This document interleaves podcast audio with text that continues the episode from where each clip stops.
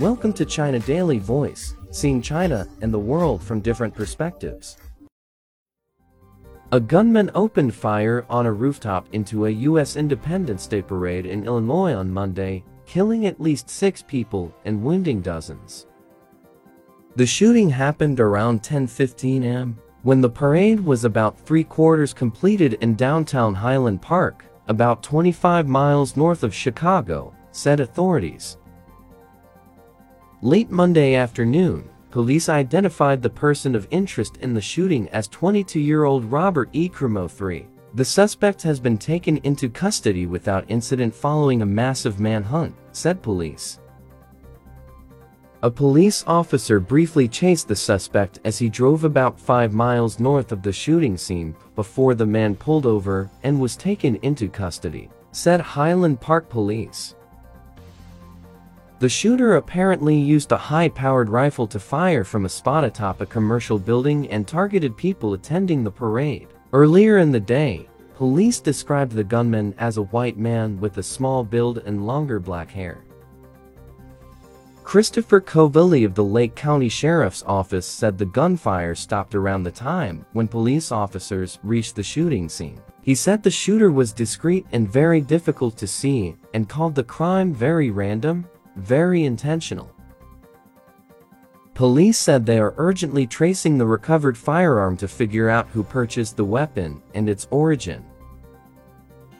Among the victims, Five were killed during the shooting at the scene and another person died later in the hospital. Police have not released details about the victims or wounded.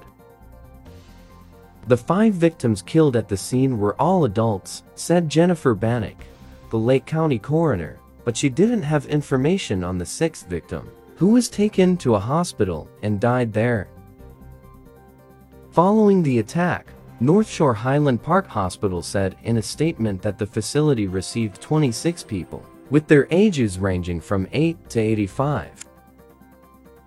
A vast majority suffered gunshot wounds, and the remaining sustained injuries as a result of the ensuing chaos at the parade, said the North Shore Highland Park Hospital.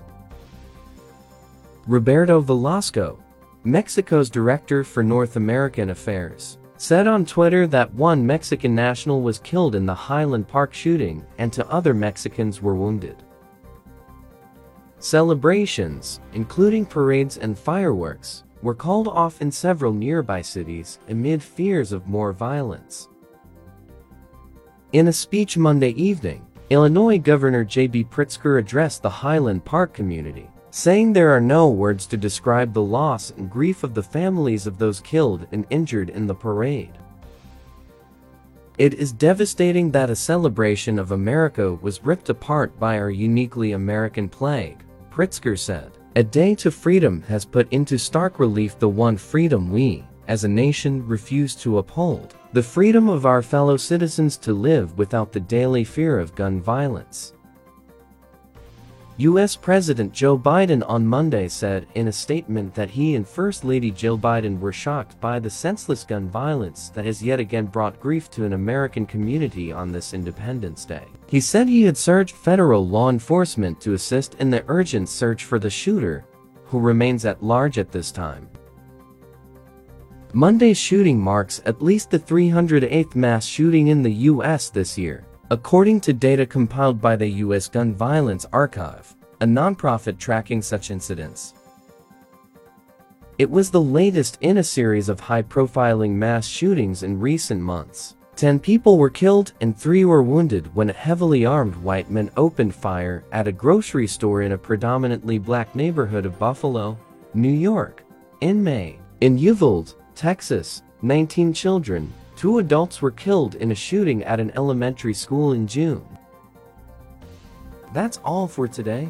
For more news and analysis, buy the paper. Until next time.